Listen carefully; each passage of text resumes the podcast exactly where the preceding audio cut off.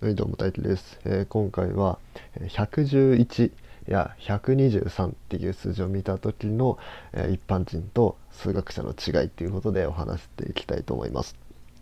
はい、じゃあ早速ですが皆さん111とか123みたいな数字を見た時に、えー何を思い浮かべますか、はい。まあ、やっぱりね最初に思い浮かぶのは111は111だからおこれはゾロ目だなとかね。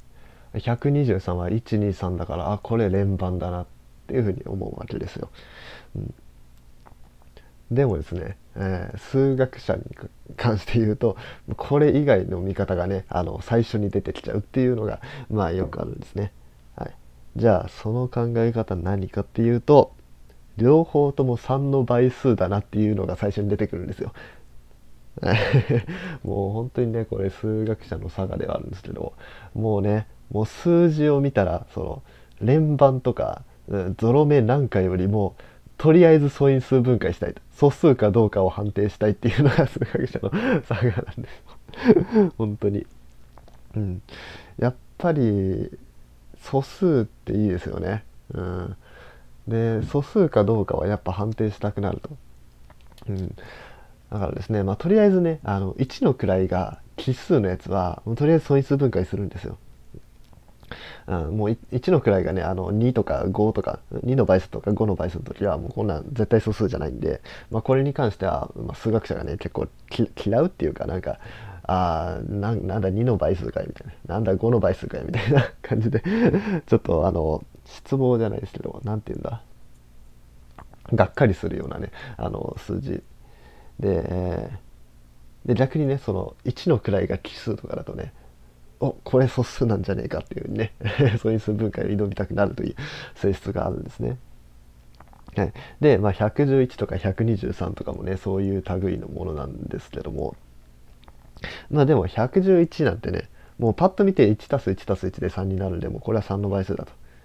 うん、あ今何したかっていうとあの3の倍数の判定法をしたんですよね。あの各位の数を足して、3の倍数になったら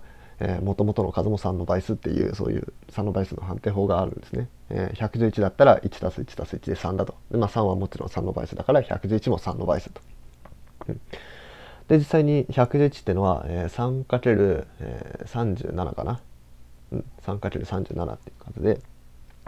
で123に関しても一緒ですね。えー 1+2+3 イコール6で6は3の倍数なんで123も3の倍数だと。で123は 3×41 かな、うんっていうふうに、まあ、両方とも3の倍数っていうことが分かると。うん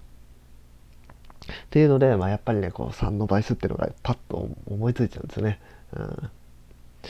でまああの111をあのゾロ目だっていうふうにねあのまあ、一般人も感じるんですけど数学者もゾロ目だって感じる時あるんですよ。でもそういう時はゾロ目だっていうふうに感じるんじゃなくてあのレピュニット数だっていうふうにね表現すると思うんです。まあ、レピュニット数っていうのは、まあ、要は1がいっぱい並んだ数字です。1とか11とか111とか1111みたいなそういうような数のことを数学ではレピュニット数っていうふうにですね。えーっと1っていうのはあの単位なんですよ。えー1っていうあるじゃないですかなんなん3個単位ですよみたいな、えーそういう時に使うような単位っていう 1, 1が単位なわけでで単位っていうのは、えー、と英語で言うとユニットなんですね。でそれがリピートしてるか。リピートユニットしてる数だからレピュニット数っていう名前がついてるやつだと思って。でレピュニット数だって分かったらあじゃあレピュニット数の中には全てのあじゃあ2と5以外の全ての素因数が含まれてるなとかね、うん、もうなんかいらん想像するわけですよ。そんなそんな想像して別になんかなるわけじゃないんですけど、うん、そういうような考え方をしたりとか、うん、あとねあの123みたいな連番の数もね、えーまあ連番だと思うんですけど123こう連番3つ並んだ数えっ、と自然数整数で、えー3つ隣り合った整数を足すとこれ絶対3の倍数になるってことこれはね分かってるんですよ。うん、そうだからこう連番を見たら3の倍数だっ連番の数字456とか456とか、えー567とかそういうのを見るともうねパッとね、まあ、連番だっていうのと同時にあ3の倍数だっていうのが分かるんですよね。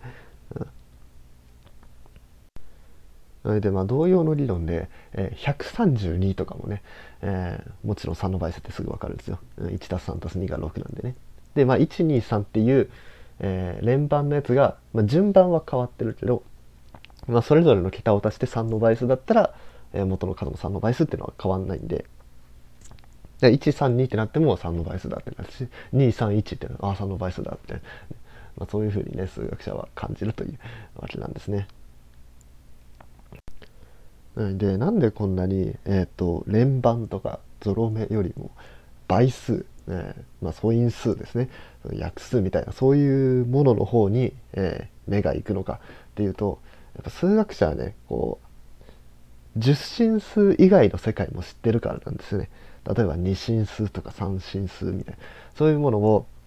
まあ高校数学とかでやってで何進数の計算とかを、まあ、やったことがあるんですよね。うん、でそれをやるとその十進数での連番って十進数でしか連番じゃないですよ。だから2進数に直したら連番じゃないとか3進数に直したら連番じゃないとかっていうのでこの前提条件を崩すとその連番だとか泥目っていうのは崩れちゃうんですよね。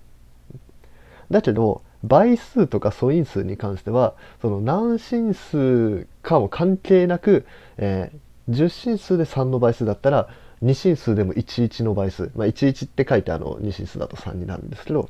11の倍数になるし10進数で3の倍数ってことは3進数で10の倍数3進数で10って書くと3なんで10の倍数っていうのでその同じことが、えー、前提をずらしても成り立つんですよ。でやっぱり数学者はそういう抽象化ってそう普遍的なものを重視したい、えー、性格まあ抽象化する学問なんでねそういう抽象的に普遍的なものに共通してる方が好きなんでね倍数を、えー、倍数をとかそういうのを、えー、重視しているというわけです。はい、というわけで今回は111や123というものを数学者がどういうふうに見ているのかっていう話をしてきました。はい、面白いなって思ってもらえたらぜひいいねとかフォローお願いします。